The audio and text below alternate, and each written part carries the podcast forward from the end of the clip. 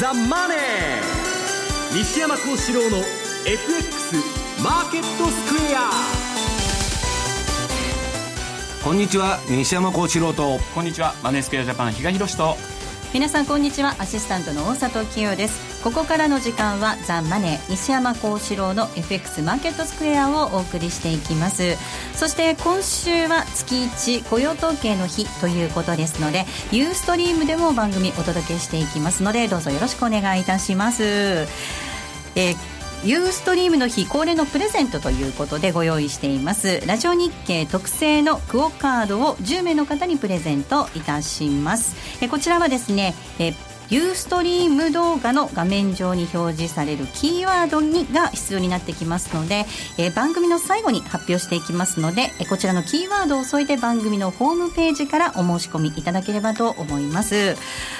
さて西山さん、はい。えー、黒田バズーカバズーカ2ですね。1週間ですね、はい、この1週間どうでしたか？忙しかったです。もうあの相場は会長なんですけど体調が悪くてねなんかもうとにかく人が来るしバタバタしてたんですけど、えー、あのー、ものすごいファンドから問い合わせが殺到しまして、うん、これは今のそのいい円安株高に乗ろうという人もいればえー、っと一部日本売りに興味を示しているファンドからですね、はい。えー、まあ、非常に多くの問い合わせがあったということで、まあ、その辺の話は後でしときたいと思うんですけど、はい、比嘉さん、ドル円も本当に一気にドル高方向にっていう感じですもんね、まあ、景色が変わったことで結局乗り遅れてる方も多いのかなという部分がですね、やっぱあって、えー、西西山さんが先週確かお話してたかと思うんですが、はい、持たざるリスク。はい。これがもう今週やはりはっきりと出た週なのかなという気がしてなりませんね。えこの辺りについては後ほどのコーナーでたっぷり西山さんと比嘉さんに解説をしていただきます。え番組ではリスナーの皆さんからのコメント質問をお待ちしています。番組のホームページからお送りください。え投資についての質問西山さんへの質問お寄せください。いただいた質問については番組の中でご紹介できればご紹介していきますので、はい、ぜひたくさんお寄せいただければと思います。ザ・マネーはリスナーの皆さんの投資を応援していきます。それではこの後4時までお付き合いください。この番組はマネースクエアジャパンの提供でお送りします。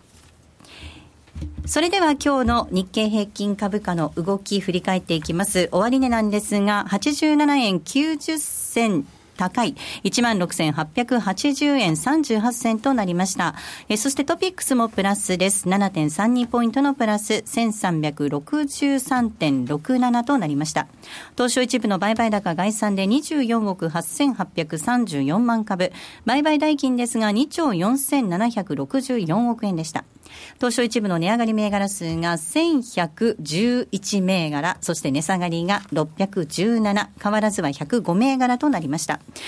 それでは、まずは今日のマーケットの外況、そして引け後の情報について、マーケットプレスから引き続いて、今野記者に伝えてもらいましょう。今野さん、はい、お願いいたします。こんにちは。こんにちは。えー、日経平均結局反発しましたね。まあ、昨日の100円を超えす下げからあ反発。まあ、昨日の下げを取り戻すまではいかなかったですけども、まあ、反発したということでして、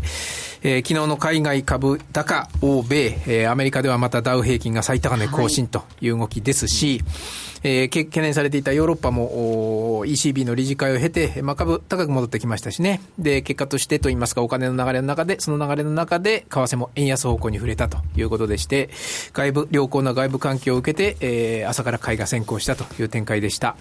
えー、ただ、買い一巡後、今晩のアメリカの雇用統計などを見極めたいといったムードも台頭いたしまして、えー、やや下げ、上げ、上げ渋ると言いませんね。ちょっと、えー、上げ幅縮めるような動きもありましたが、まあ、引けにかけてまだちょっと引き締まった印象もありました。えー、ということで、えー、ただ、商い、売買代金は、あいくらって言いました結局、帯引け。えっ、と、2兆。2兆。ちょっとですよね。ねはい、2兆円は超えてきましたね。2兆4000億レベルぐらいですね。はい、2兆4706。そういう意味では、まあ、最近のね、えー、もう5兆円とか4兆円とかというレベルからはだいぶ落ち着いてきたなという感じでしょうかね、ボリュームから見る限りね。はい、えー、そういう意味では1週間前の黒田バズーカ第2弾からは、まあ、ちょっと正気を取り戻しつつあるマーケットというふうな見方もできるかもしれません。あとは、引け後の開示情報ですね。はい、いくつかお伝えしますと、まずはミクシーですね。はい、2121。注目度の高い銘柄で、今日も売買代金1位だったですかね、全体でね。確認しますね。うん、だったと思いますが、はい、全市場でね。というかまあ私が見ればいいんですけど、ここで見ると、えー、全市場で売買代金トップ、結局大引け段階でもミクシーですね。はい。はい。えー、こちらが、あ第2四半期決算、えっ、ー、と、累計ですと売上高がこれ比較してもあまり意味ないんですね。一気にこうゲームが伸びてきてんでね、前の前年同期と比べると8倍、8.7倍ぐらいですかね、349億。営業利益黒字転換143億。純利益も黒字転換90億という結果でした。これ10月の29日の日経長官が予想観測基地として営業利益130億円、あ、140億円前後というふうな観測記事書いてたんですが、今日の発表は143億という着地でしたね。えー、3ヶ月前の会社側の予想だと130億ということですから、いずれもそれよりも上回ったという内容であります。はい、第2クォーターだけで見ますと、だから7、8区営業利益で96億9000万。えー、前、えっ、ー、と、直前の四半期、だから4、6月期と比べると約2.1倍ぐらいに営業利益が膨らんだという内容ですね。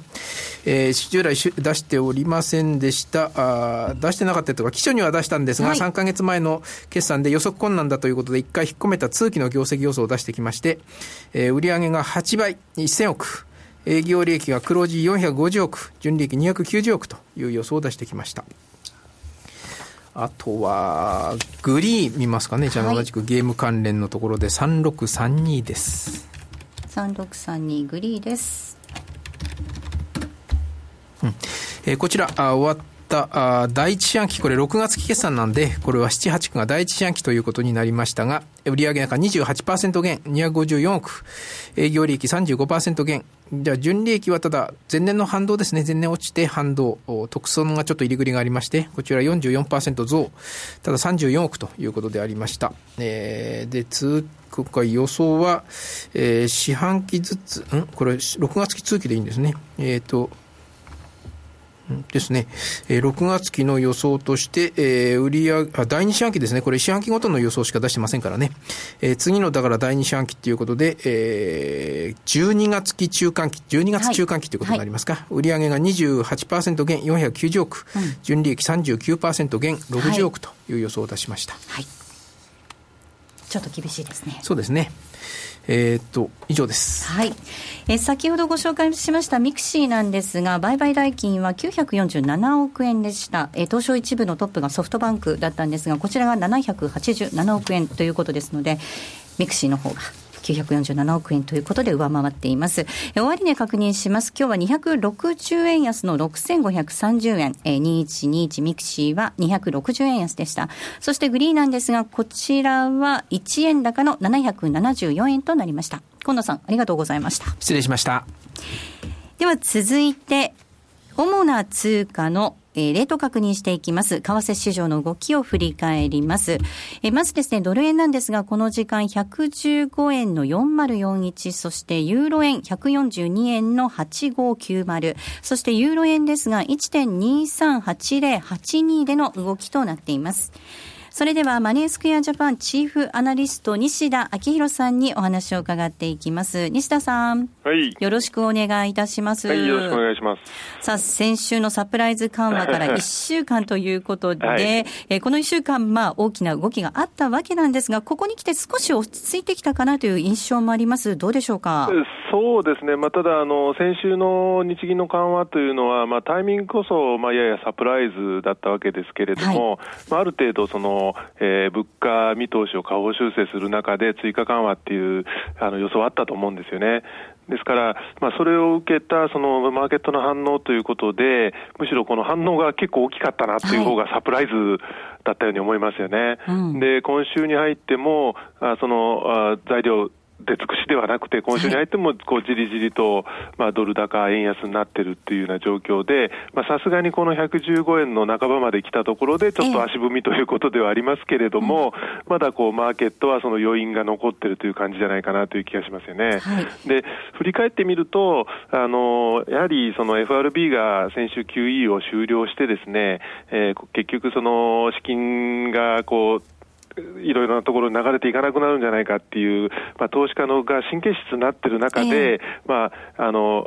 間置かずにですね、日銀が今度は、あの、追加緩和をしてくれたっていうことで、後から振り返ると、そこがすごくこう安心感につながったのかなという感じがしますよね。うん、はい。まあ、そうした中、注目されていた昨日は ECB ということだったんですが、はい、こちらについてはどうでしょうか？そうですね、まあ、あの ECB は、えー、とここ数か月、少しずつこう新しい政策を打ち出したりしてたんですけれども、まあ、先週の、まあ、日銀がかなりこう大きく動いたので、まあ、さらに追加が期待されているという状況だったと思うんですよね。はい、ですから、まあ、正式に発表したわけではありませんけれども、えー、ドラギ総裁がやはり準備しているということを言って、ていますので、えー、まだ何か出てくる可能性あると思うんですよね。で特にそのドラギ総裁は、えっと、ECB の総資産、バランスシート、あと1兆ユーロ積みますっていうことを、まあ、以前にも言ってたんですけども、昨日も改めて確認してますんで、まあ、そのためにはですね、まあ、これまでやってきたその資金供給であったりとか、一部の債券の購入だけでは多分間に合わないので、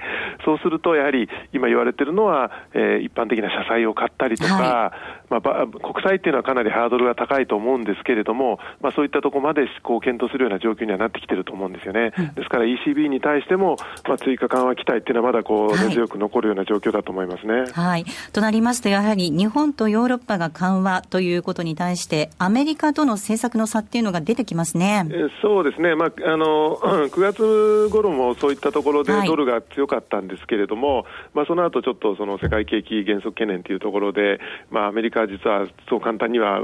できないんじゃないかっていうようなことで、えー、あのちょっと相場がこう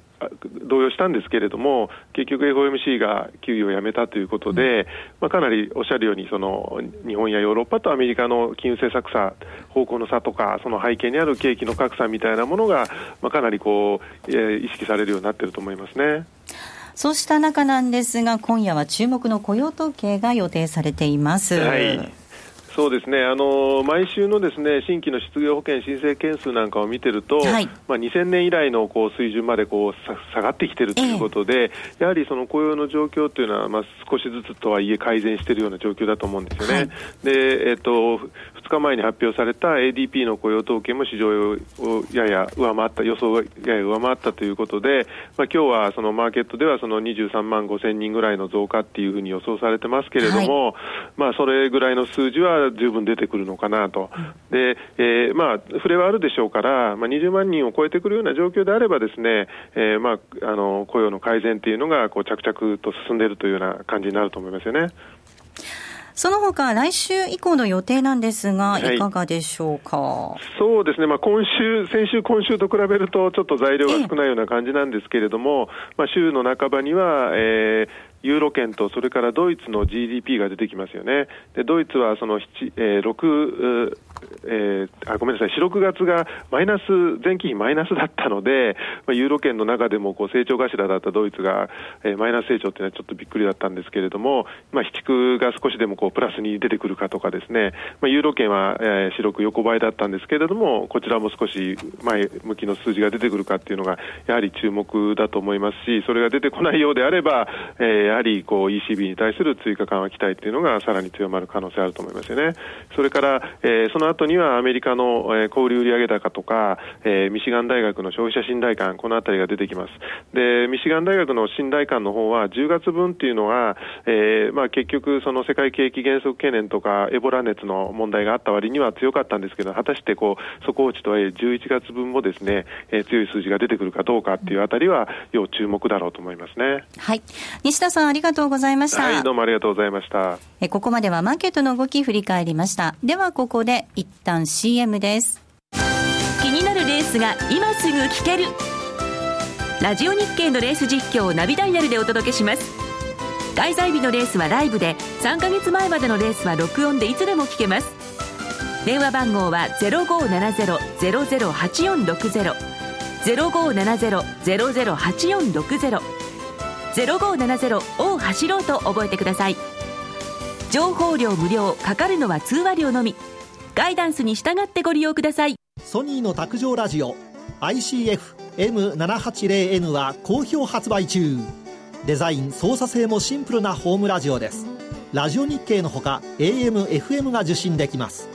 お休みタイマーと目覚ましタイマー機能付きで価格は税込1万800円送料500円。お申し込みは0335954730ラジオ日経通販ショップサウンロードまたはネットショップサウンロードまで。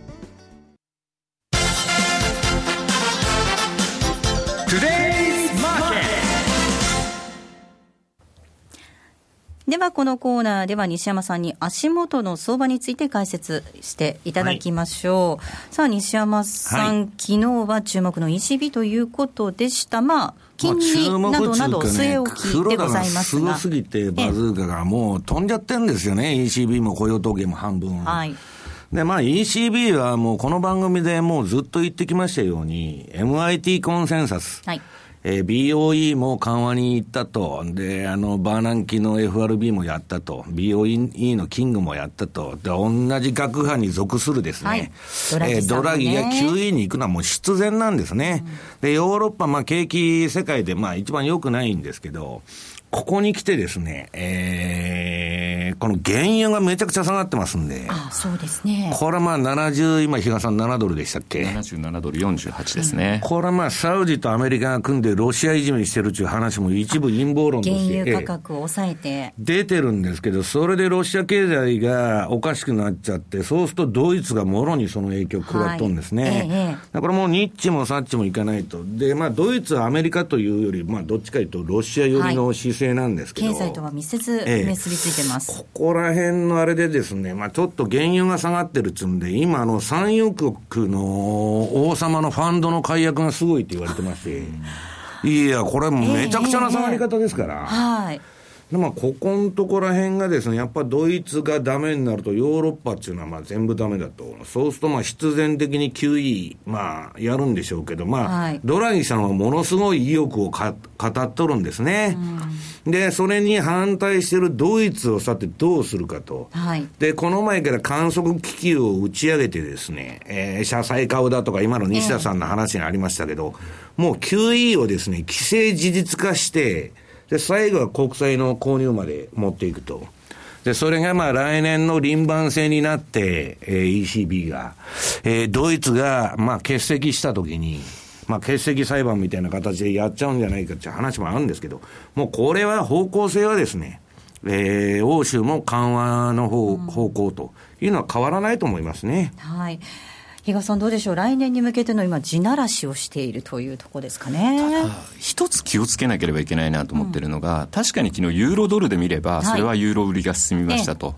でも、ユーロ円のレートってどうですかというと、ちょっと前って130円台の後半、うろうろうろうろしてたのが、今や142円の後半と。いうことを考えれば、ここは分けて考える必要がある。で、どうしてもドラギさんって、これまで口だけ番長的なところがあってですね、うん、それでうまくやってきたっていうところがあるんですが、はい、私は今回ユーロドルの下げが本当に加速するのは、うん、マーケットが本当に国債なんかを含めた QE に踏み切るんだっていう確信を持って初めて加速していく。で、それまではですね、ですから結局、えっと、例えばユーロ円のレートって、ドル円かけるユーロドルで弾き出されるもんじゃないですか。はいはい、で、結局ドル円の上昇の幅が大きいがために、はい、ユーロドルの下げよりも大きいがために、ユーロ円はやっぱり高値で横ばい、うん、あるいはちょっとここら辺からもみ合いになってくる。大きくユーロ円までじゃ崩れない。っていう、そんな感じをイメージしてるんですけど、ね、まあ、あの10月末の値段が140円台だったんですけど、うん、まあ、それもうまくいってまして、ちょっとユあのユーロドルとドル円の冷やしのチャートを出してもらえますかね。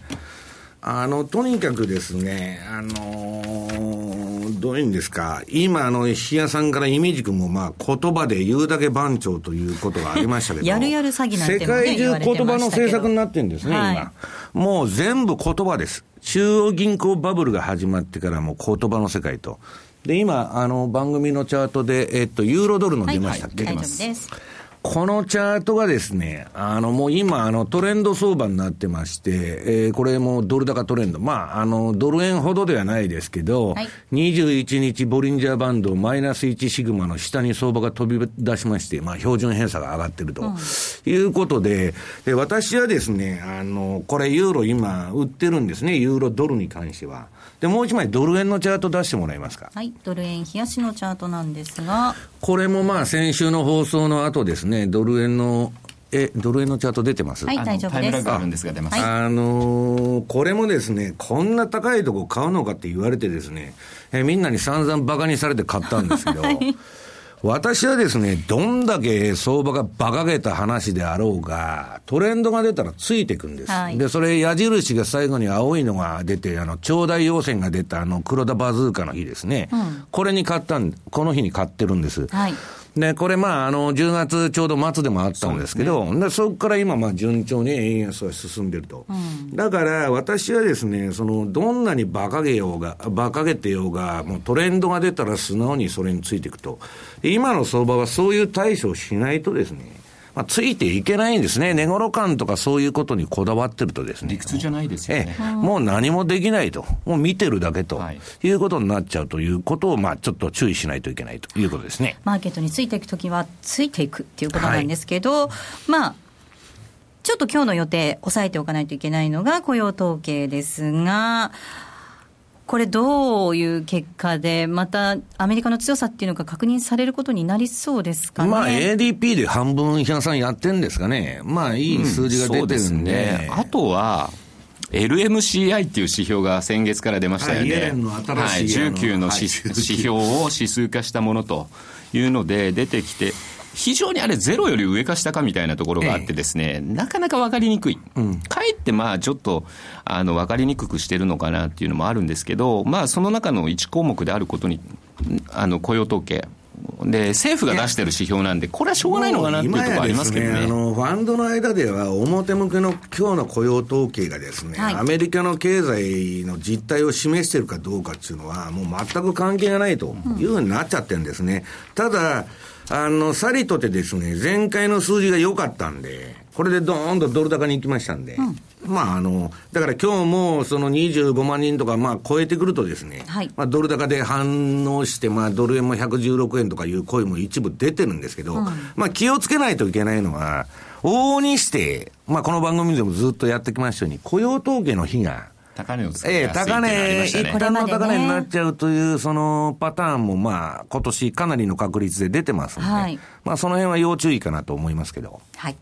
ここまでは、トゥデイズマーケットをお送りしました。CD 金井さやかの90日で仕上げる TOEIC テストステップバイステップコーチング好評発売中500分にも及ぶ音声ファイルとボリュームたっぷりの PDF ファイルを1枚に収納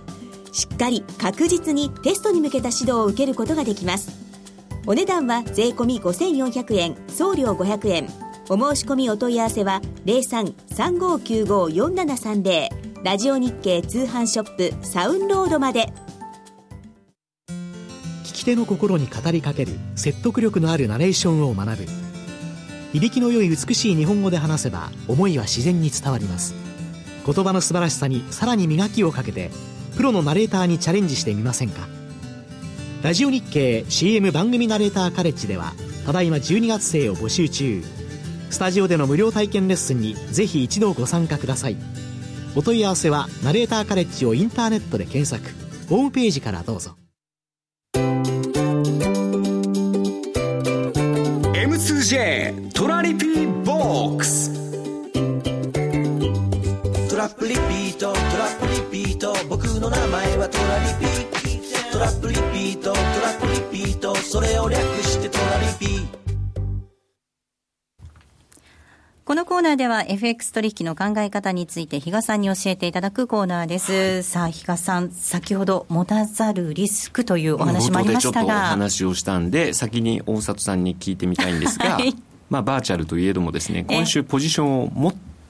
持ったんでしょうかっていうことですかね。また持てなかった。この間あの売っちゃったんですね、もうね、あの時点で利益確定しちゃったんですよ。で、その後もう一回入ろうかなと思ったんですけど、こう、なかなかどこで入っていいのかっていう、うん、また同じことちょっと繰り返しちゃったんです、ね、今回、やはりあのそういうふうな個人投資家さんも結構あの目につく、で、それでいて、どこで入ればいいんでしょうっていう問い合わせが多いのも事実なんですね。はい、で、まあ、今週の、えー、月曜日、私出してるレポートの中では、はいまああのちょっと小難しい言葉を使うと、限界効用低減の原則って言って、はい、あの大体えーと、パート1に比べてパート2っていうのは、その効果っていうのが、まあ、落ちてしまう、うん、例えば美味しいもの、ステーキを食べましたと、はい、1回目、これはうまいと、100の満足度が2回目食べると、まあ、それが90になり、はい、3回食べていくとどんどん下がるという傾向があったんですが、今回、まさにそのバズーカを発動した時の値幅、うんこれ4月4日前回の時とですね、ほぼほぼ変わらないということは、はい、インパクトは一緒だったはずなんです。はい、ということを考えると、今週100、その時の値幅、その後5営業日ぐらい続いてたので、115円80銭ぐらいまで行ってもおかしくないっていうようなですね、うん、ちょっと話もさせてもらってたんですね。はい、まあそこでそこに気づいてくれてたかどうか、それを見て乗れたかどうかっていうところが一つ。で、西山さんとの水曜動画、うん、今週あえて、ま、あの、火曜日に、そういう声も多かったんで、火曜日に前倒しにしたんですね。で、ちょっと視線を変えてみようという観点から、すべての通貨ペア、うちで取り扱っている通貨ペアっていうのを見たときに、はい、どうしても景色が変わってない通貨ペアが一つだけあったんです。それが9円だったんですね。他の通貨ペアってもうレンジが変わってました。はい、でも、9円だけはどうしてももう利上げがないとか、通貨高牽制発言だとかっていうのがあって、思ったほど伸びてない。はい、っていうことは、だったら今のうちに仕込んでおいてっていう話をしてた。その次の日ぐらいですかね、1回89まで行って、まあまたそこから落ちてきてると。戻してきてるというところではあるんですが、こういうところを狙ってみるのも一つ。っていうところでいろいろとこうご提案をしてたんですが、はい、まあ大札さんも相変わらず見てるだけと。結局今ってポジション持ってないと、そうですね。本当にただ見てるだけで、はい、ミスミスね、そうなんです、ね、チャンスを逃してる、でこれって別に今回に限ったことじゃないんですよ、はい、黒田バズーカ1の時だって同じなんですよ、えーえー、あの時も結局、どんと上がりました、見てるだけと。いう形で終わって、そこで学んだはずなんだけれども、うん、またもや同じような、はい、今度下がるんじゃないか。例えばじゃあ昨日、えー、日経平均が大きく下落しましたっていうところで 5, 5場からですかね。そうですね。そうしたときに、ドル円も114円台前半までちょっとありました。はい、ましたそこで今度拾えたかどうかっていうところだと思うんですね。あのね、なかなか拾えないんですよ。こんなもんね、うん、私のとこにも、バンバン電話かかってきて、どこで買うんだ、どこで買うんだって、もううるさいんですけど、そんなの知るかと 言ってるんですよね。で、まあ、やるんなら、えー、っと、これもう1時間足。はい。私はもうみんなに今進めて、まあ、うまくいってるんですけど、あのー、21時間の、えー、1時間足を、えー、あ、21時間じゃないや、1時間足で、はいで、まあ、21時間のボリンジャーバンドを表示して、まあ、ボリンジャーどうでもいいんですけど、はい、ストキャスティクスのマネースクエアのあのチャートスクエア見ますと、はい、パラメータを5と、5、3と入れてもらいますとですね、それが20以下になったとか全部買い場になってるんですね。で、私まあいろんなところにそれ書いてるんですけど、まあ、きこの直近も2回ぐらい、昨日の、まあ直近は、えー、昨日の6日の23時、夜の11時ですね。はいその前が6日の、えー、午後1時。ちょうど午後に入ってから、ね、本当に買い場みたいなとこが来ても、そこ来て、えー、買い、買ったらどうですかと。で、まあ、それがまあ、たまたまうまくいってるんですけど、まあ、何かを見てですね、まあ、コツコツもう押したら買っていくしかないと、なかなかですね、どこを買ったらいいのかと、もう空中遊泳相場ですから、下げても21日ボリンジャーバンドの2シグマの外の相場なんで、うんまあそういう細かい、あの、ちょっと1時間ぐらいの足を見てですね、うん、やっていく必要があるのかなというふうに思ってます。はい、あとは多分ですね、ちょっとまた目先を変えるという意味で、うん、まあ今、えー、ドルどっぽ高相場が続いてますと、ドルインデックスの数字を見てもですね、まあ、88までドルは上がってきてるわけで、それだけまあ、えー、ドル円の上昇ピッチが速いということにはなるんですが、その動きと似た動きをしししてるのが、まあ、お隣の国、カナダなんですね。カナダ円なんかっていうのは割と似た動きをしてるかなと。ちょっとまあ、あの、標準偏差の冷やしなんかで見ると、実は、あの、まあ、ドル円の方がやっぱ綺麗は綺麗なんですよ。トレンドの出方とかはですね。まあ、そういう意味ではあれなんですけれども、似てる動きする。ドル円って、今ドル、アメリカとに日本の、まあ、金融政策の違いというのは鮮明になっている、これは先ほどのところでもお話にありました。と、はい、いうことを考えると、カナダ円なんていうのは、証拠金の必要額っていうのがドル円に比べれば少ないという言い方もできますので、うんはい、ちょっとそこで、リンクする通貨ペアということで、まあ、カナダ円っていうのもですね、あの、一つ、今日はちょっとご提案をしてみてですね、うん、まあ、参考にしていただければいいかなというふうには思ってますけどね。ここまでは M2J トラリピボックスをお送りしました。この度、マネースクエアジャパンは、10月のホールディングス体制への移行を記念して、お客様の運用成績をプラスにする可能性の挑戦として、マネースクエアプラスプロジェクトをスタートしました。プラス、それはお客様の運用成績をプラスにする可能性への挑戦。プラスにこだわる理由。お客様の資産がプラスになることがマネースクエアの成長につながる。プラスにさらなる可能性をホールディングス体制を礎により広く可能性を模索するというプラスに込められた思いを一つずつ形にしてまいります。プロジェクト第1弾としまして、通貨戦略に新しい可能性をのもと、9月20日より新通貨ペア、トルコリラ円の取り扱いを開始いたします。高金利で価格帯の安さと変動の大きさを併せ持つ新興国ならではのダイナミズムこそが大きな魅力であるトルコリラ。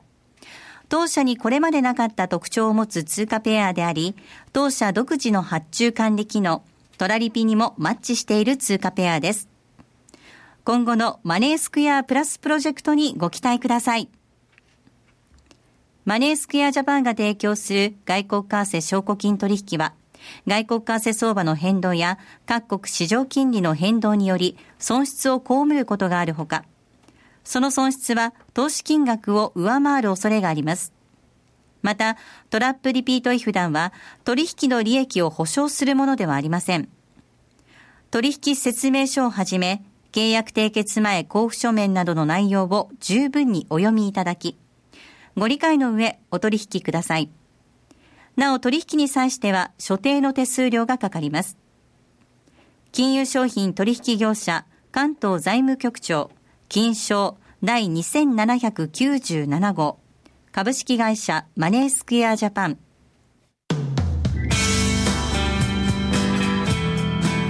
西山幸四郎の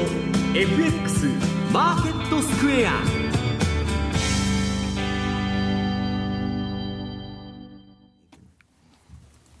さて、このコーナーではマーケットの見方について西山さんにいろいろな角度で教えていただくコーナーです。え今日のテーマなんですが、黒田日銀緩和の光と影。ということで。青春の光と影ならいいんです今はね光ですけれどもこれがいつまで続くのかっていうところですよね。いやあのー、口の悪い人はまあもう50日とか2週間とか言う人もいるんですけど、はい、私はもっと続くと思いますね、はい、で ETF をですね、はい、来年は3日に1回買うとまあ、どういう話だということなんですけど、はい、もうとにかくあからさまな PKO 相場です。はい、えー、国が株買えます、国債買えます、円も売りますと。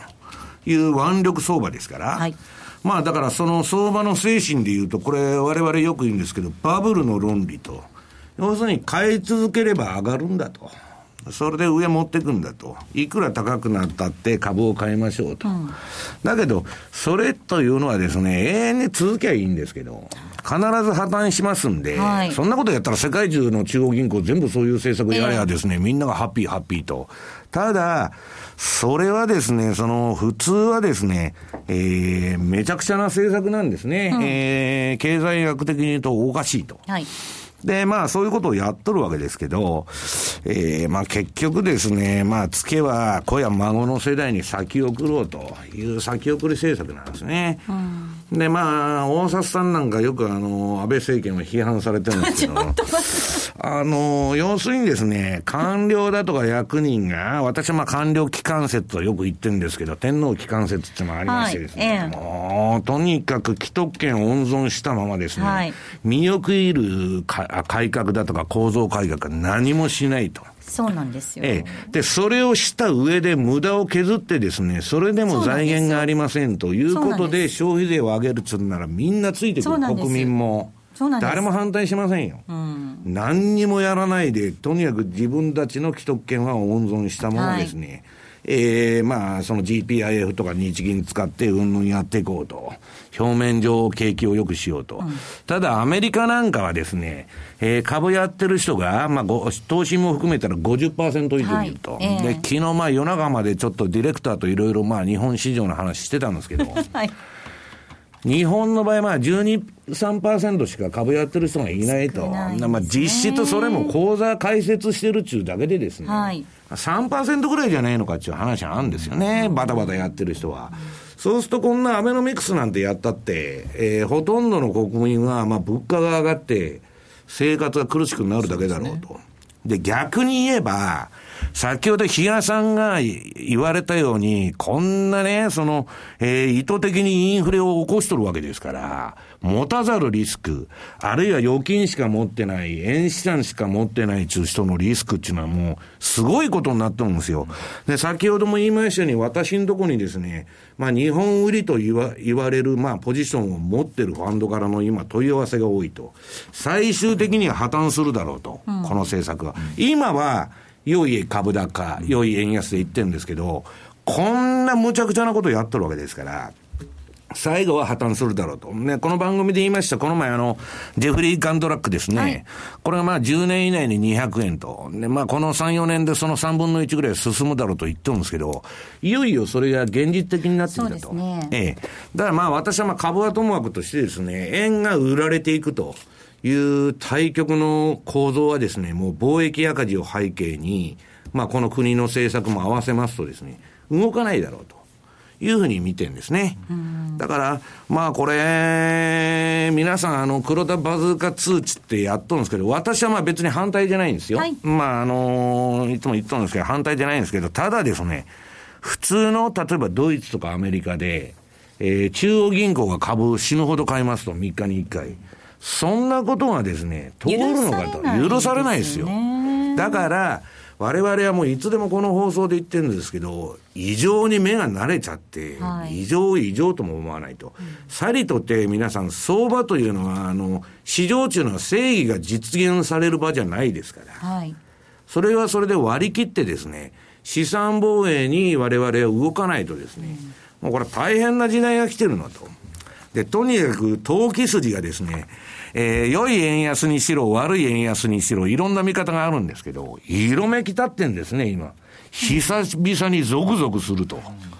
それは日本を売ろうっていうことですか？どっち見て円安だと、よ、よくても悪くても。うん、で、唯一気をつけるのが、牽制発言があんまりスピードが速いとどっかで出てくるだろう。あ、ええ、ええ。もう115円以上になったらいつ出てもおかしくない。はい、また悪い円安っていう話が。120、で、自民党の議員もそういう動きするやつがいますから。はい、でも、えー、中小企業が大変だから金ばるまくっつって、早速バズーカの後にそういう、その方針出してるわけですから。はいだから、私はですね、あの、どっちみち動かないと、ただ、牽制発言で落ちたとこ。まあ、これが買いじゃないかと思うんですけど、大きな買いはね。あとは、まあ、あの、消費増税の有無。これで、その安倍さんが代わりに先送った場合、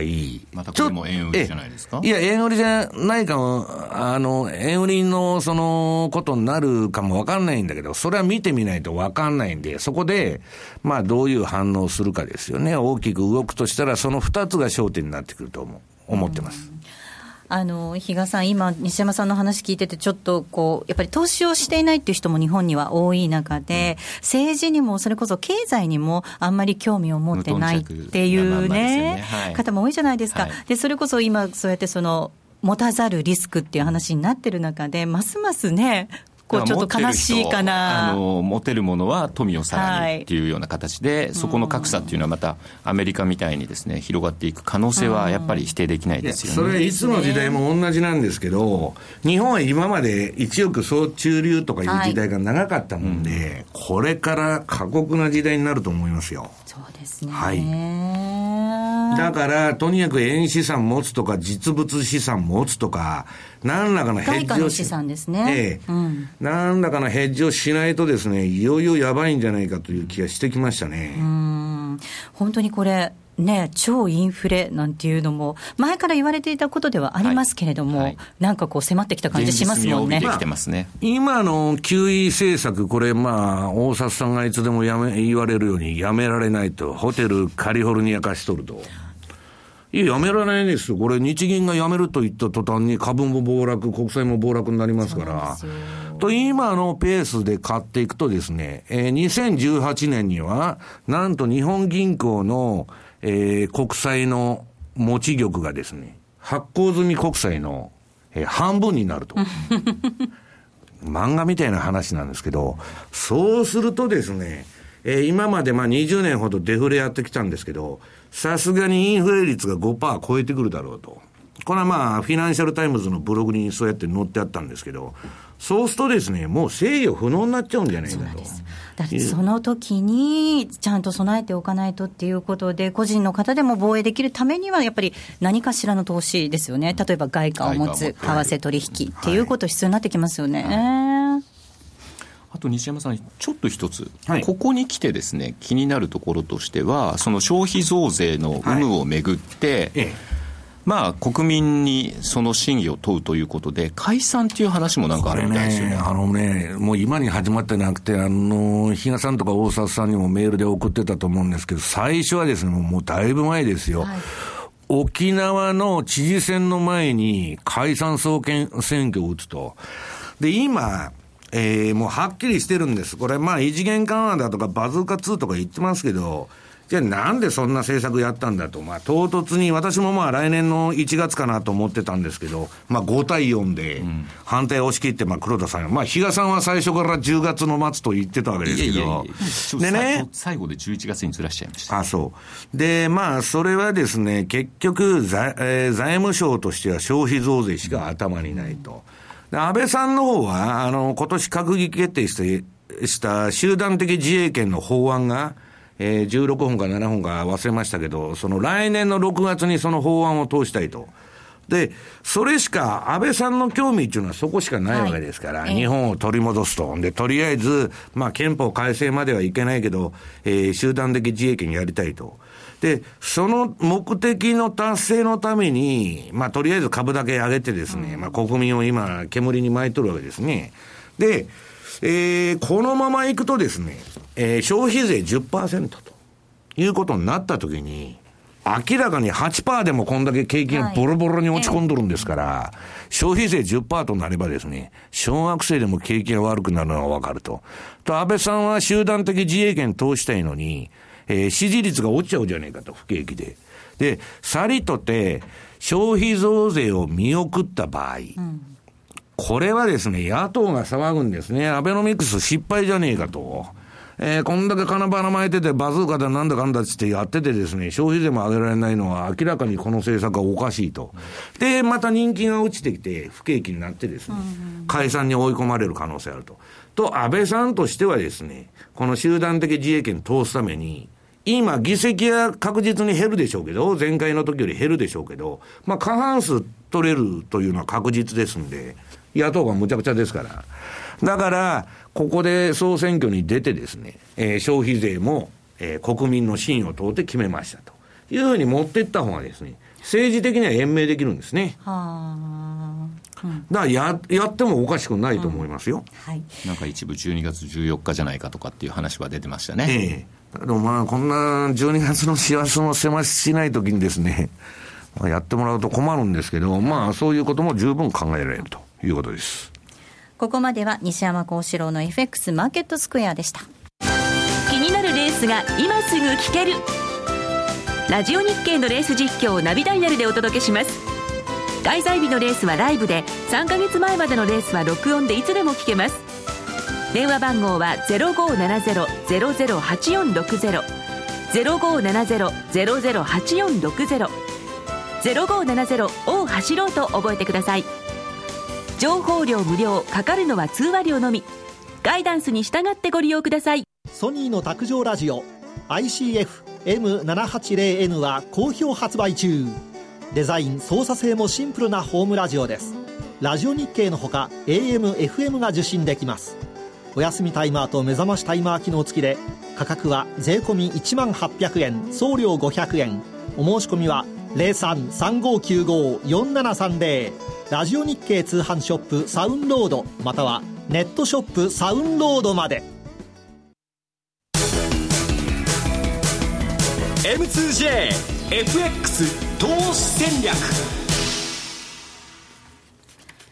さあ、このコーナーでは来週に向けて M2J の FX の投資戦略を伺っていきたいと思います。比嘉さん、よろしくお願いいたします。はい、まあ、基本やっぱドル、今、ドルどっぽ高といいますか、ドルインデックスを見ればですね、明らかにもう今、ドルを中心の相場っていう感じがします。ですんで、やっぱそこをドル円という部分では外せないでしょうとい。うところがあるんですが、まあ結局ここ、今レンジ感をとにかく探ってる、マーケットは。例えばそれが110、115なのか、112、115なのかっていうところを探ろうとしているところなので、まあ今日の雇用統計でどうなるか、あんまり動かないかなって個人的には思ってて、仮にちょっと悪い数字が出てもですね、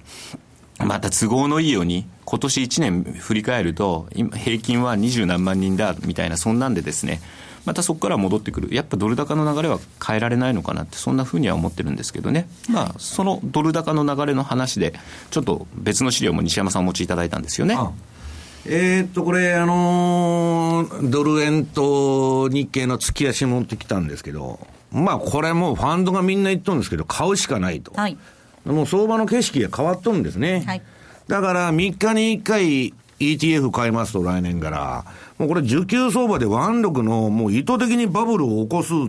まあインフレにしてですね、国の借金を減らすと。で、あとは意図的にバブルを起こす政策を取っとるわけですから、まあ素直に、まあはしご外される可能性もありますけど、乗ってこうと。ドル円の場合ですね、147円からの、まあ、フィボナッチのリットレースメントの戻り目処見ますと、もう120円が見えてるんですね。うん、そうですね。で、124円の、その、2007年高値の前年戻しも、えー、もう見えてると。いうことで、そういう流れは変わらないんじゃないかと。ただ、まあ、あの、気をつけるのは牽制発言。はい、で、日経の方もですね、これまあ、あのー、月足見てもらうと、3万8957円、まあ、あの、最高値ですね。すですね。ええ。ありましたね、そういう時代が。そこからの、うん、まあ、戻り目処なんですけど、これもですね、3、382戻し、まあ、そこの、まあ、1万、えー、なんだっけ、8000円ぐらいですか？すかこれも見えてるんですね。まあ、ここら辺ぐらいまではさすがにこれだけのですね、政策持ってきたら到達するだろうと。まあ、上げ下げもちろんしながらですけど、いうのは見えてるんですね。だから、私はですね、このアベノミクス、まあ、この放送でいつでも言ってる、円を売るか株を買わないと、何のメリットもないんです。一般の国民は、まあ、実質的な、えー、賃金も上がらない中ですね、預金は目減りしていってですね、円安の分だけですね、えー、物価が上がって生活が苦しくなるだけと。